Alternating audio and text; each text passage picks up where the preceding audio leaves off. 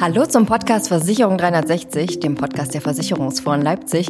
Mein Name ist Nadine Marquardt und wir reden in dieser Folge über Kundenmanagement, digitale Kommunikation und Customer Experience Management. Das wird oft mit CX abgekürzt und die sollten sich vielleicht merken, diese Abkürzung, denn ich denke, wir werden sie heute etwas öfter noch hören. Und über diese Themen möchte ich mit zwei Gästen sprechen, und zwar mit Nicole Sänger. Sie verantwortet beim Intertech und Digitalversicherer Element das Geschäft mit den Versicherern und mit Christopher Schmidt, CX Manager bei der Interversicherungsgruppe. Und die beiden haben auch am Messekongress Kundenmanagement in Versicherung 2022 teilgenommen und können deswegen direkt mit mir heute im Studio sitzen, was ich sehr schön finde. Und damit sage ich Hallo Christopher, hallo Nicole, schön, dass ihr da seid. Hallo. Hallo, hallo. Heute, die, der Tag der Aufnahme unseres Podcasts, ist ja der zweite Tag auf dem Messekongress. Ihr habt beide gestern schon eure Vorträge gehalten. Habt ihr denn trotzdem auch Gelegenheit gehabt, woanders reinzuschauen? Ist euch vielleicht ein Thema im Gedächtnis geblieben? Nicole, wie war das bei dir? Ja, natürlich. Ähm, ich konnte mir die Keynotes anschauen, insbesondere von Dr. Maslaton von der ARAG und äh, von dem Kollegen von Bayern München und fand sehr beeindruckend äh, verschiedene Punkte, zum Beispiel Herr Dr. Maslaton, der, glaube ich, äh, beschrieben hat, dass man im Schnitt am Tag ich glaube, 173 Meter scrollt auf seinem Handy. Das heißt, erkennbar, die Digitalisierung ist angekommen überall. Und ähm, der Kollege von Bayern München, der sehr eindrucksvoll beschrieben hat, wie Bayern München sich jetzt auch verändern muss, um der Digitalisierung gerecht zu werden und um die jungen Menschen ja weiterhin für diesen Fußballclub zu begeistern. Das sollte man gar nicht meinen, weil man denkt, Bayern München ist so eine Supermacht, aber in der Tat, die stehen auch vor ihren Herausforderungen. Also war sehr eindrucksvoll. Und erstaunlicherweise dann doch ein hier und da ein paar Parallelen auch zu Versicherungen, total, äh, die man vielleicht auch auf den ersten Blick nicht so vermuten würde beim FC Bayern. Wie war das bei dir, Christopher? Äh, bist, ist deine Liebe zum FC Bayern jetzt äh, völlig neu entfacht? Also ich habe den Vortrag auch gesehen und äh, ich finde ja super spannend, dass man ja bei den Foren auch ähm, mal über den Tellerrand hinausblicken kann und nicht nur sich mit den Versicherungen auseinandersetzt.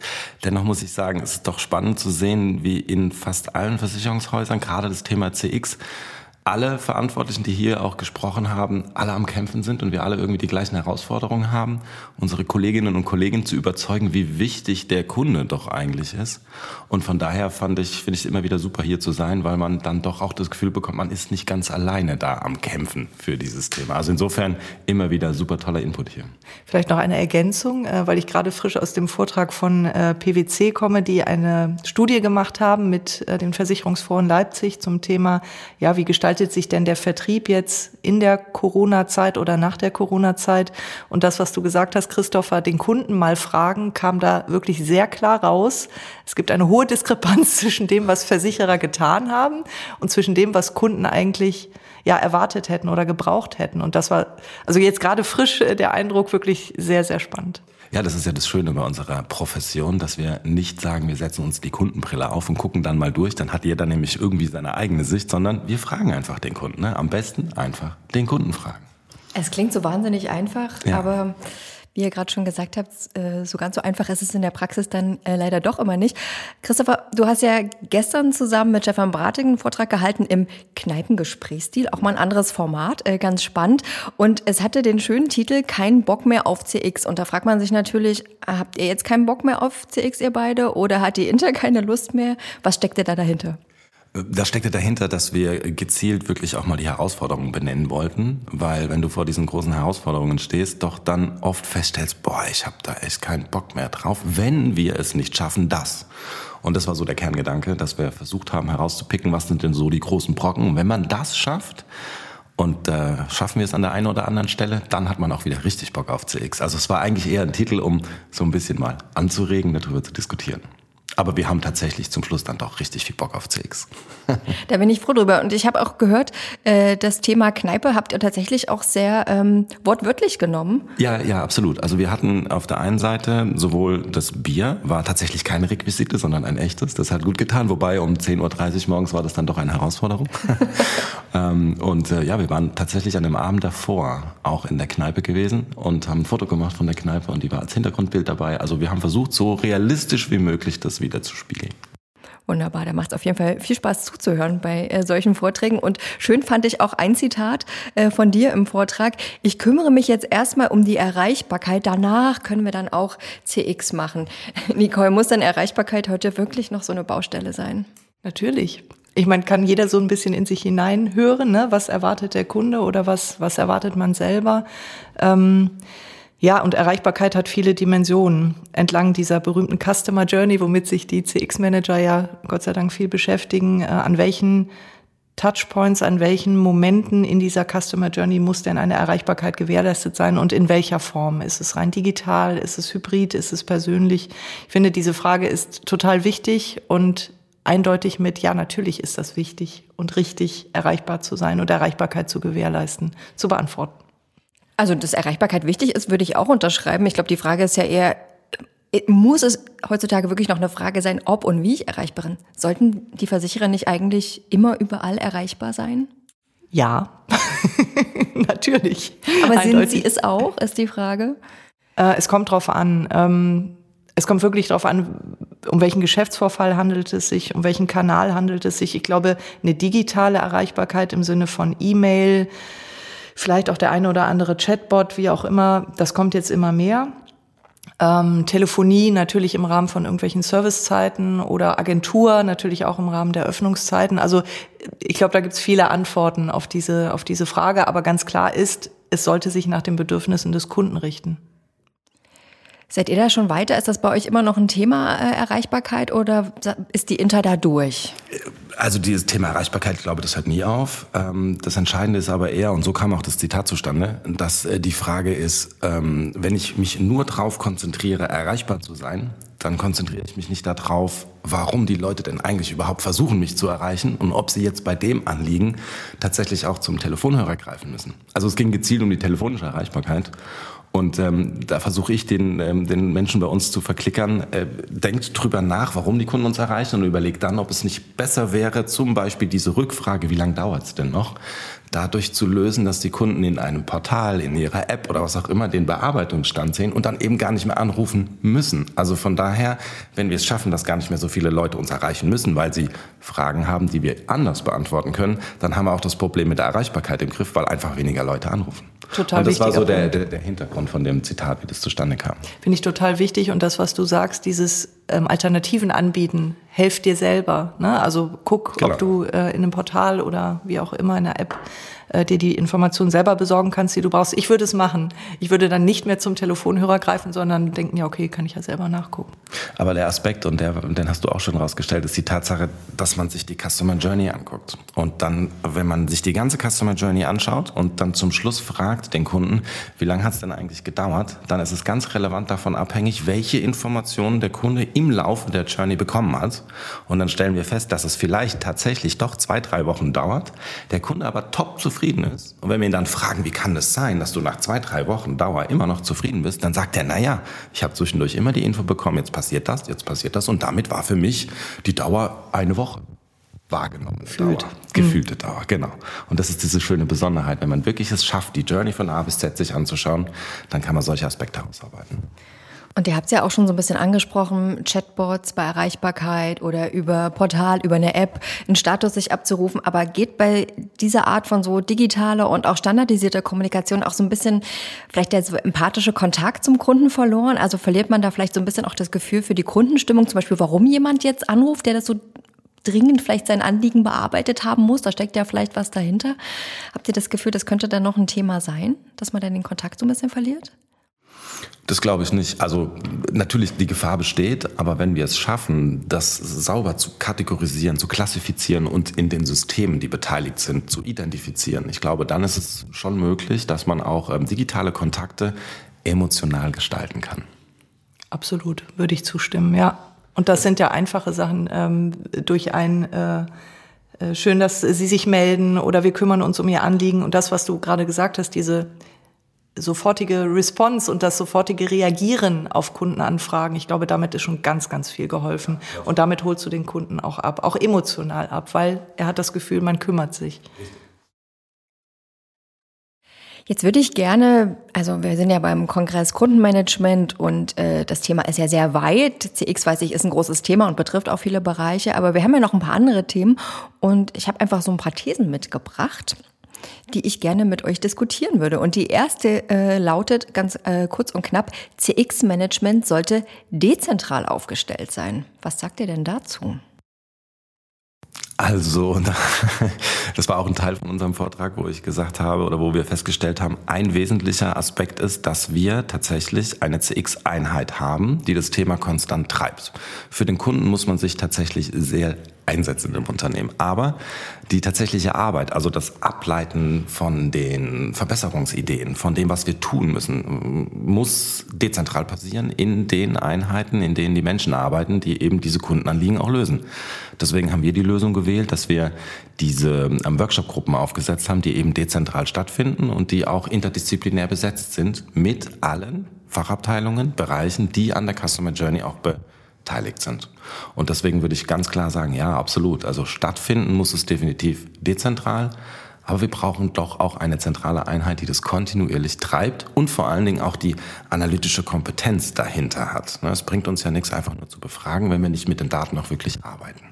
Ich glaube, die ähm, große Krux oder die Herausforderung dabei wird sein, diese dezentralen Ergebnisse, die er erzielt, zentral zu konsolidieren, weil der Kunde denkt ja nicht dezentral. Der Kunde denkt ja nicht, okay, jetzt war ich in der Schadenabteilung oder jetzt war ich in der Vertragsabteilung Richtig. oder wie auch immer, ne, sondern diese Durchgängigkeit ja trotzdem zu gewährleisten, das durchgängige Kundenerlebnis über die internen Abteilungsgrenzen hinweg. Ja. ja, das ist das Fiese. Der Kunde kennt keine Bereiche.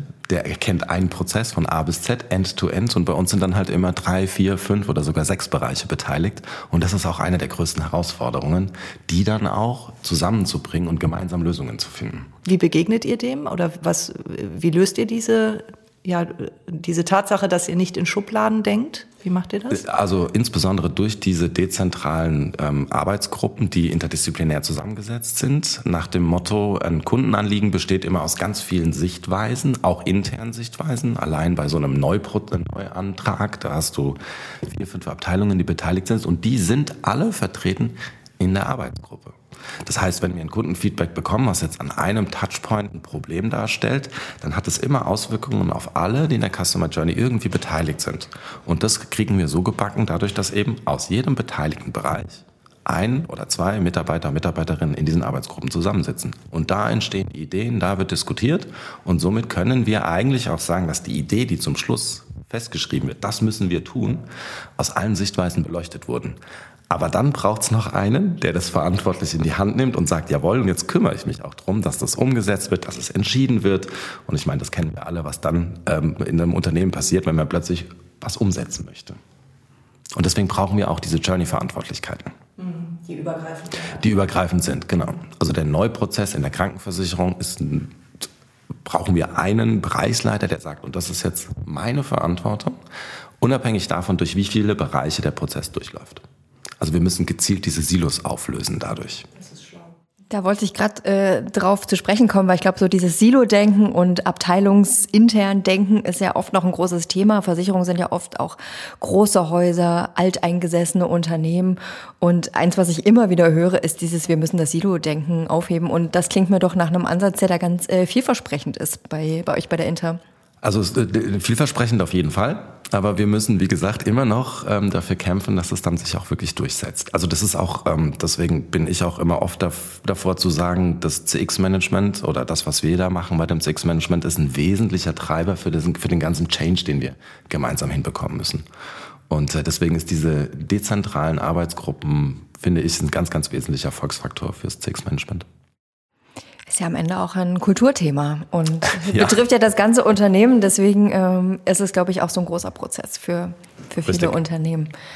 Gut, dann äh, können wir, glaube ich, äh, einfach mal weitergehen zur nächsten These, die auch relativ kurz und knackig gehalten ist und heißt, digital und persönlich schließen sich nicht aus. Nicole. 100 Prozent stimme ich dem zu.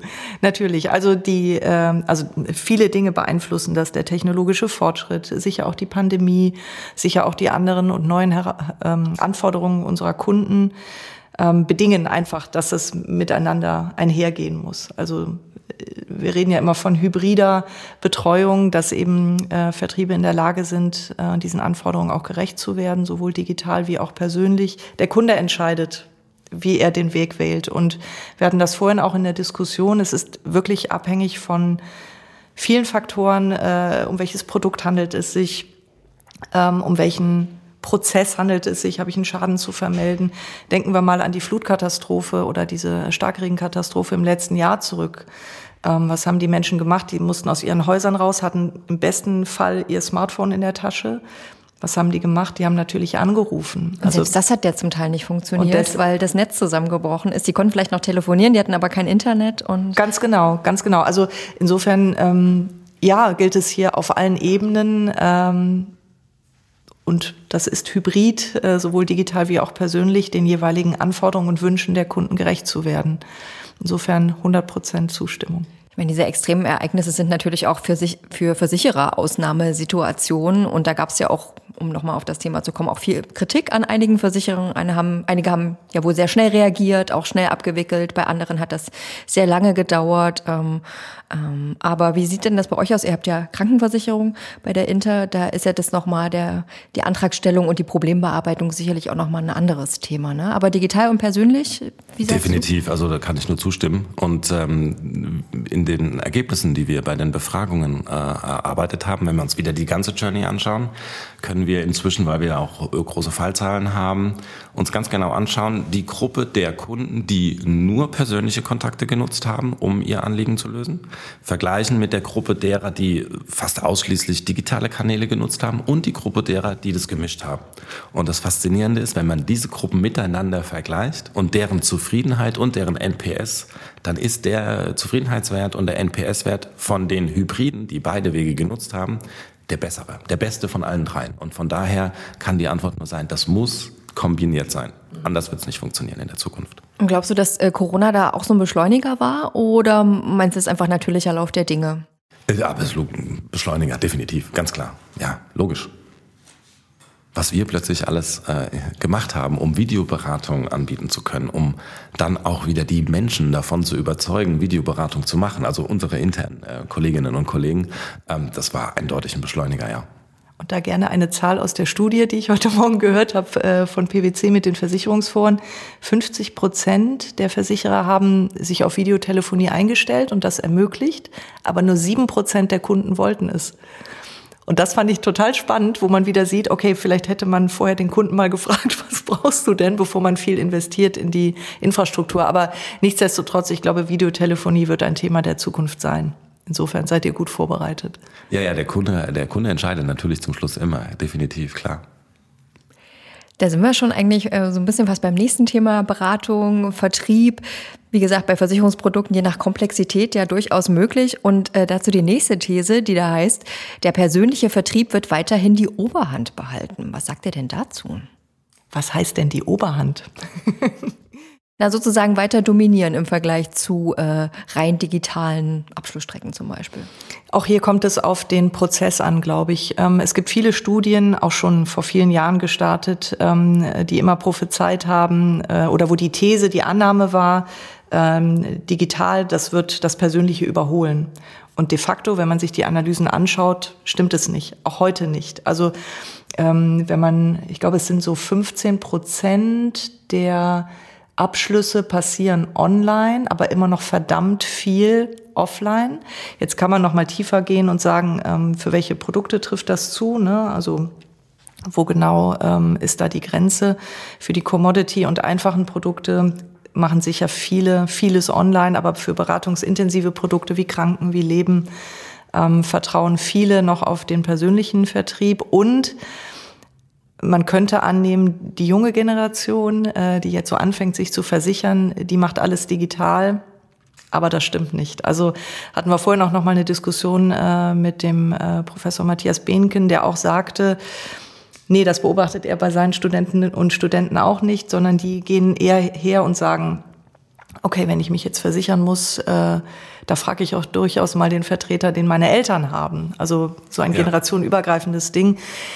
Lange Rede, kurzer Sinn, der persönliche Vertrieb wird weiterhin stattfinden. Wird er die Oberhand gewinnen? Das finde ich schwierig zu beantworten. Ich glaube, es wird sich verändern, aber persönlicher Vertrieb ist nach wie vor wichtig. Ich glaube, so würde ich es gerne umformulieren. Ich finde das auch ehrlich gesagt gar nicht so überraschend, dass die jungen Leute nicht komplett nur digital ähm, abschließen wollen, weil die sind ja jung und Versicherungsprodukte sind ja durchaus komplex. Ähm, deswegen denke ich mir, Natürlich, wenn ich mich mit einem Thema nicht auskenne, äh, lasse ich mich beraten. Und ich glaube, gerade die Jüngeren sind es auch gewöhnt zu recherchieren und sich was anzugucken und dann halt eine fundierte Entscheidung zu treffen, statt, sag ich mal, nur vielleicht zum Makler zu gehen und sagen, mach mir mal hier irgendwie eine Unfallversicherung oder eine, äh, äh, irgendeine eine Rente oder sowas. Ähm, Find, also wie gesagt, ich finde es gar nicht so überraschend, äh, dass man denkt, klar, die wollen vielleicht digital, aber äh, durchaus auch noch Beratungsbedarf besteht. Absolut. Wie ist das bei der Intermit? Äh, ihr habt ja das private Krankenversicherungsprodukt. Was beobachtet ihr da an Trends? Also, ist ja sehr beratungsintensiv. Mhm. Also ich bin auch dabei zu sagen, dass wir auf den persönlichen Vertrieb niemals verzichten werden können. Natürlich, wie du es auch sagst, die äh, jüngere Generation, wenn wir jetzt nach denen gucken, die sind ganz anders informiert, die gehen ganz anders in solche Gespräche rein wie früher. Also von daher verändert sich's inhaltlich und äh, die Anforderungen werden ganz andere und du musst anders mit den Menschen umgehen, insbesondere mit den Jungen, die ja schon sehr gut informiert sind, wenn sie kommen, in den meisten Fällen. Also von daher ähm, glaube ich auch, dass der Vertrieb als solches, der persönliche, nicht verloren gehen wird. Bei dem Thema mit der Oberhanddiskussion, da würde ich mich dann auch eher etwas zurückhalten und beobachten, wie die Kunden das so finden. Aber definitiv ist es so, dass wir ganz viele äh, Themen haben, wo der Kunde auch sagt, ich war froh, dass ich den Vertriebspartner hatte, weil da hatte ich einen Kümmerer. Also auch nicht nur bei dem Thema, ähm, ich will jetzt eine neue Versicherung, sondern ich muss eine Vertragsänderung durchführen oder ich habe einen Schadenfall oder ich habe eine Leistungseinreichung. Ganz viele Kunden nutzen den Vertriebspartner als Kümmerer. Und dann ist es doch perfekt, wenn die sich dafür entscheiden zu sagen, ach, ich gebe das dem Hans-Peter, der kümmert sich drum. Und dann ist es mir auch egal, ob das zwei oder drei Wochen dauert, weil ich habe es ja dem Hans-Peter gegeben und der kümmert sich schon drum. Also von daher, diese Komponente wird, glaube ich, auch nie verloren gehen. Und ich glaube, diese Kümmerer-Komponente äh, bedingt auch quasi ja das Vertrauen, das man dann hat zu seinem Berater, zu seinem Vermittler. Und dazu passt eigentlich auch sehr gut äh, ein Zitat aus der Keynote von gestern von Matthias Maslaton vom ARAG-Vorstand, der wiederum Professor Armin Grunwald zitiert hat mit folgendem Zitat. Ich glaube nicht, dass das Vertrauen von Mensch zu Mensch grundsätzlich durch das Vertrauen von Mensch zu Maschine ersetzt werden kann. Ja, auch Zustimmung und äh, auch hier nochmal gern die Differenzierung, ähm, um welchen Prozess oder um welchen Geschäftsvorfall handelt es sich. Ne? Ähm, also wenn es um einfache Geschäftsvorfälle geht, wie ich ändere meine Adresse und da ist dann an der anderen Seite eine Maschine, die mir einfach Feedback gibt und sagt, okay, habe ich entgegengenommen, ist verarbeitet, vielen Dank, ähm, völlig fein, aber bei vielen, vielen anderen Geschäftsvorfällen braucht es das Vertrauen und äh, du hast vorhin das Thema Schaden auch noch mal erwähnt, gerade da. Also das kann man sich nicht vorstellen, dass das rein, also immer und für alle Fälle rein digital funktioniert. Ja, ich glaube auch. Also für eine Maschine wird es sehr schwierig sein, das Vertrauen zu ersetzen oder das gleiche Vertrauen zu geben, was dir ein Mensch geben kann. Ähm, nichtsdestotrotz glaube ich aber schon, dass die Interaktion Maschine, Mensch äh, definitiv zunimmt. Klar, Automatisierung und so weiter. Und ich glaube, gewinnen werden die, die das kombinieren können. Also die quasi der Mensch das steuern kann, wie die Maschine dabei unterstützt und auch immer die Oberhand behält und die Maschine eine Unterstützung ist bei der ganzen Geschichte. Und wenn wir das gebacken kriegen, dass der Kunde das auch so wahrnehmen kann und erleben kann und selber entscheiden kann, dann haben wir sowieso den Königsweg geschafft. Da sind wir wieder bei Hybrid und der Kunde genau. entscheidet. Ne? Richtig. Das äh, zieht sich durch, ja. Genau, und am Ende wahrscheinlich auch, wenn so einfache Anliegen wie eine Adress- oder Namensänderung einfach automatisch mit einem Chatbot oder so erledigt werden können, haben ja wiederum die äh, Menschen, die ähm, im Kundenservice oder so arbeiten, mehr Zeit, sich um die, was ich, um eine Schadenabwicklung zu kümmern. Hochemotionales Thema, wenn, keine Ahnung, die Wohnung ist überflutet, äh, ausgeraubt, irgendwas gestohlen worden, äh, dann sind ja viele Leute auch aufgeregt und können vielleicht in dem Moment ja auch gar nicht so schnell äh, mit einer Maschine interagieren oder mit irgendeinem Formular und denken sie, oh Gott, ich will das jetzt einfach irgendjemandem erzählen, der das strukturiert aufbereiten kann. Und ich denke, bis das eine künstliche Intelligenz genauso gut kann wie ein empathischer Mensch am Telefon wird es äh, noch ein bisschen dauern. Ja, und da, da ist, glaube ich, aus meiner Sicht ist da wichtig, dass wir, dass wir das auch immer sauber differenzieren können. Also es bringt mir nichts, wenn die Maschine in der Telefonie insbesondere dann zum Beispiel so eine Adressänderung zwar durchführen kann, aber den Menschen, der jetzt gerade mit ihr spricht, nicht versteht. Ne, also kann man ja viele Tests machen. Im Internet gibt es viele Seiten, wo man die mal durchtesten kann. Und wenn man dann ein bisschen Dialekt spricht, wird es schon schwierig. Und deswegen müssen wir solche Systeme zum Einsatz bringen, immer mit einer Absprungstelle. Also so nach dem Motto, wenn die Maschine zum zweiten Mal fragen würde, ich habe sie nicht verstanden, dann hör auf, liebe Maschine, und gib's weiter an den Callcenter Agent oder das, also ich glaube, so müssen wir es müssen wir es ein, einsetzen, dass wir immer die Absprungmöglichkeit haben und vielleicht sogar auch der Kunde entscheiden kann, nein, ich möchte jetzt mit einem echt, wobei das wird vielleicht ein bisschen zu weit gehen. Haben wir auch gestern, glaube ich, in einem Vortrag gesehen, ich weiß nicht mehr, ich glaube, es waren die Kollegen von der Ergo, die meinten, äh, oder es war ein Beispiel, dass auch bei einer digitalen Abschlussstrecke immer die Möglichkeit war, oh, jetzt möchte ich doch noch mit jemandem echten Reden mit einem Menschen, ich brauche doch noch eine Beratung und dass das vielleicht auch einfach eine Zukunft äh, sein kann. Ne? Genauso wie du sagst, an irgendeiner Stelle, ich komme nicht weiter, die Maschine kommt nicht weiter, jetzt muss doch noch mal ein Mensch ran. Ist ja eigentlich auch, äh, sag mal, gute Zukunftsaussichten, dass weiterhin gute Leute gebraucht werden äh, bei Versicherungen. Genau, wenn der, wenn der Kunde das Gefühl bekommt, oh schau mal, die arbeiten sogar Hand in Hand, also die Maschine und die Menschen, dann ist doch perfekt. Win-win. Ich habe noch eine letzte These für euch und äh, mal gucken, ob ihr euch da auch so einig seid und so zustimmt. Wir haben es auch gestern in einem Vortrag gehört vom OCC Assekurateur. Da ging es ums schnelle Scheitern. Äh, und hier die These, schnelles Scheitern passt nicht zur Kultur von Versicherungsunternehmen. Nicole, du bist ja nun bei einem Insurtech, äh, da ist es vielleicht nochmal anders. Aber wie nimmst du da die Versicherungsbranche wahr? ähm na, sagen wir mal so, was heißt denn Versicherung? Versicherung heißt absichern. Versicherung heißt auch ein Stück weit risikoavers zu sein. Das ist einfach in der DNA der Versicherer drin enthalten. Und ähm, deswegen glaube ich, dass wir diese Risikobereitschaft und dieses Scheitern lernen müssen. Und das, also da ist sicher noch ein Weg zu gehen. Bei uns im Insurtech äh, in der Tat, wir sind ja ein recht junges Unternehmen und wir leben davon aus unseren Fehlern zu lernen. Das funktioniert ja gar nicht anders, weil wir jung sind, weil wir neu sind und weil wir eben nicht auf 200 Jahre ähm, Unternehmensgeschichte zurückblicken können. Von daher ist das für uns essentiell und in unserer DNA definitiv vorhanden. Für andere Häuser würde ich sagen, ist es so und so, ähm, aber da ist sicher auch noch ein Weg zu gehen. Ja, also da ist definitiv noch ein großer Weg zu gehen. Du hast es vorhin so schön gesagt. Ähm, das hat ja auch was mit der Kultur zu tun, ist ja auch ein Kulturthema. Und diese offene Fehlerkultur, wie man sie ja so schön nennt, die müssen wir tatsächlich ähm, noch lernen. Also da muss ich jetzt auch aufpassen, wie tief ich ins Detail gehe. Ähm, aber ich fand in dem Vortrag, fand ich schön, dass sie sagte, setzt euch doch mal zusammen und fragt euch, was habe ich heute für einen Fehler gemacht, um halt diese, diese Art und Weise gezielt über die Fehler zu sprechen, um daraus zu lernen und vor allen Dingen keine Angst zu haben, zu sagen, ich habe hier einen Fehler gemacht, sondern eben das als Chance zu sehen, aus dem Fehler zu lernen und ihn eben nicht mehr zu tun. Diese Kultur, glaube ich, da gibt's noch einiges zu tun, dass das stattfindet. Aber auch da, Entschuldigung, aber auch da sind diese Arbeitsgruppen eine wunder wunderschöne Möglichkeit, um einen Raum zu bieten, in dem das auch mal eingefordert wird und gezielt auch gewünscht wird von uns CX-Managern, dass wir das versuchen als Methodik auch zu implementieren, dass dort ein Raum ist, wo man auch wirklich mal über äh, Fehler reden kann. Und äh, deswegen äh, nochmal die These, äh, das CX-Management unterstützt den Change und den Kulturwandel und ist ein wesentlicher Treiber davon, dass wir uns alle hin zu kundenorientierter Unternehmenskultur entwickeln können. Total. Und ähm, ergänzend vielleicht noch, was heißt Fehlerkultur? Fehlerkultur heißt auch ändern oder Änderung, Change in der Führung. Also, dass Führungskräfte akzeptieren und zuhören und dieses Fehler zugeben oder den Fehleraustausch auch fördern und nicht verurteilen. Und ich glaube, da kommt man auch historisch aus einer ganz, ganz anderen Zeit. Genau. Das ist, glaube ich, der, einer der wesentlichen Aspekte. Deswegen ähm, versuche ich auch immer wieder den Schwung zum Leadership. Also in den Erfolgsfaktoren für CX steckt ganz, ganz viel Leadership drin. Ne? Also diesen Kunden wahrnehmen, den Kunden auch bedienen und das, das zu machen, einfach auch dafür Zeit zu investieren. Das muss aus einem Leadership-Modell herausploppen und das muss eingefordert werden und da gehört diese offene Fehlerkultur mit dazu. Das waren doch äh, schöne Abschlussworte von äh, Christopher Schmidt, der gemeinsam mit Nicole Sänger hier äh, mit mir über das Thema Kundenmanagement und Customer Experience Management gesprochen hat beim Podcast Versicherung 360. Vielen herzlichen Dank an euch beide, dass ihr euch die Zeit genommen habt. Gerne. Sehr gerne, vielen Dank. Danke. Und wenn Sie mehr zu aktuellen Trends der Versicherungsbranche hören wollen, dann können Sie gerne diesen Podcast abonnieren. Sie finden uns quasi überall unter dem Stichwort Versicherung 360. Und ich würde mich freuen, wenn Sie wieder dabei sind bei der nächsten Ausgabe. Vielen Dank fürs Zuhören.